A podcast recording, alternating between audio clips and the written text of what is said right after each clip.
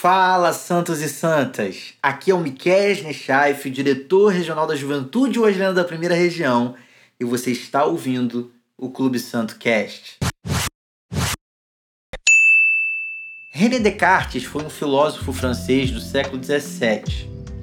E é na obra escrita em 1641 chamada Meditações Metafísicas que ele diz uma das frases mais conhecidas do pensamento filosófico da modernidade que eu tenho certeza que você conhece, que é a frase penso, logo existo. Essa frase, ela na verdade é uma conclusão que Descartes chega nas suas reflexões sobre qual é a certeza que a gente não pode duvidar. Porque nesse livro ele vai duvidar de muita coisa. Ele vai duvidar das certezas que são dadas pelos sentidos, ele vai duvidar das certezas que são produzidas pelas operações matemáticas do nosso entendimento. Mas uma coisa que ele chega como conclusão é que a gente não pode duvidar que existe, porque se nós não existíssemos, nós não duvidaríamos, né? Porque nada pode duvidar aquele que não existe. E como a dúvida é um ato do pensamento, por isso a frase penso, logo existo. É o pensar que nos dá a garantia de que existimos. O problema é que para o homem do nosso tempo pensar não é a garantia de existência coisa nenhuma. Aliás, pensa ele, de que adianta o pensamento se eu não estou sendo visto por ninguém? Eu sei que a relação que Descartes estabelece entre pensamento e existência tem um outro tom na sua obra, um sentido um pouco mais profundo.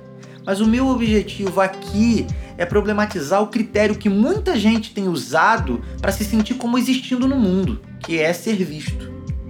No fundo, é, o que eu quero nesse primeiro episódio do Clube Santo Cast é fazer coro a uma frase fantástica do sociólogo polonês Zygmunt Bauman, que é: na era da informação, a invisibilidade é equivalente à morte. Isso é um fato. Para a galera que existe no nosso tempo, ser invisível, não ser notado, está fora de cogitação para quem quer se sentir vivo. Porém, essa valorização da visibilidade não é um erro humano novo, tá? Hannah Arendt, que foi uma grande filósofa política alemã de origem judaica do século XX, na sua obra As Esferas Pública e Privada, ela pretende realizar uma genealogia da ação política, apontando o quanto que os gregos antigos também enxergavam na vida pública o lugar onde podiam se realizar enquanto seres humanos. Na Grécia Antiga, existia uma espécie de praça pública chamada Ágora. Lá os gregos se reuniam publicamente para debater assuntos relacionados à polis, à cidade, e lá eles eram vistos, eles eram ouvidos nas suas argumentações. Bom, é lá nesse lugar de visibilidade que o homem grego acreditava que a sua existência se realizava. Em contrapartida, o ambiente doméstico, que é o lugar da vida privada, a vida onde ninguém vê, é vista por esse grego antigo apenas como um espaço onde certas carências e necessidades são supridas. Mas não é ali que esse homem da antiguidade encontrava sua realização. Mas apesar do lugar da invisibilidade não ser esse espaço onde o grego encontra o florescimento humano, ainda assim é um lugar onde a gente pode atribuir alguma importância. Aliás, é nesse lugar onde ninguém vê, onde ele demonstra as suas carências, por exemplo. Mas um homem do nosso tempo, apesar de cometer o mesmo equívoco, ainda assim ele erra de uma forma um pouco mais radical. Porque assim como o grego, o homem do nosso tempo se realiza na visibilidade. Existe até aquilo que a gente pode chamar de ágoras contemporâneas, que são as redes sociais, né?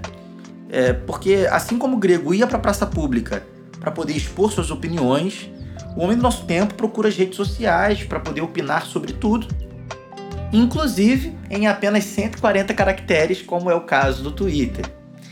E nessa dinâmica de ágoras contemporâneas, quanto mais eu recebo like, quanto mais eu recebo engajamento, mais eu sinto que existo no mundo.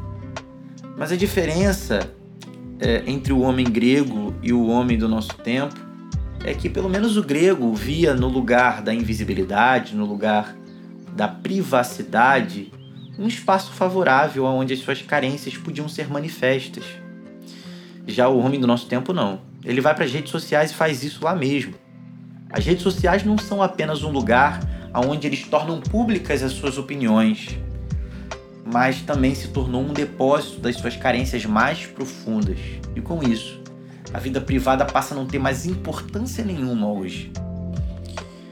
O homem contemporâneo, ele acredita que tudo pode ser em princípio publicável. E isso só atesta que ele é incapaz de reconhecer o valor daquilo que é secreto.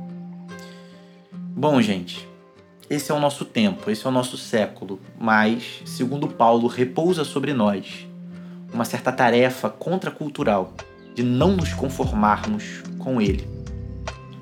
Quando a gente olha, por exemplo, no Evangelho segundo Mateus capítulo 6, Jesus critica justamente esse problema nos fariseus, cuja espiritualidade queria tornar públicas suas esmolas, seus jejuns e até suas orações.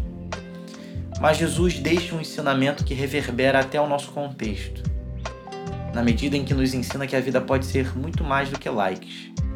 A existência, ela pode ser muito mais do que seguidores virtuais, sabe? Sim, ela pode ser mais do que o compartilhamento excessivo de momentos que deveriam só ser vividos por nós. Cara, você que está aí ouvindo a gente, não sufoque a tua existência pelo medo doentio da invisibilidade. Deus te chama a redescobrir que o verdadeiro fundamento da existência se dá no quarto com a porta fechada, acreditando que o mais importante é ser alvo dos olhos daquele que nos enxerga até quando somos invisíveis. Esse foi o episódio de número 1 do nosso Clube Santo Cast. Se você gostou dessa reflexão, compartilha com a galera. Se inscreve aqui no nosso canal e vencer e pertencer com a gente.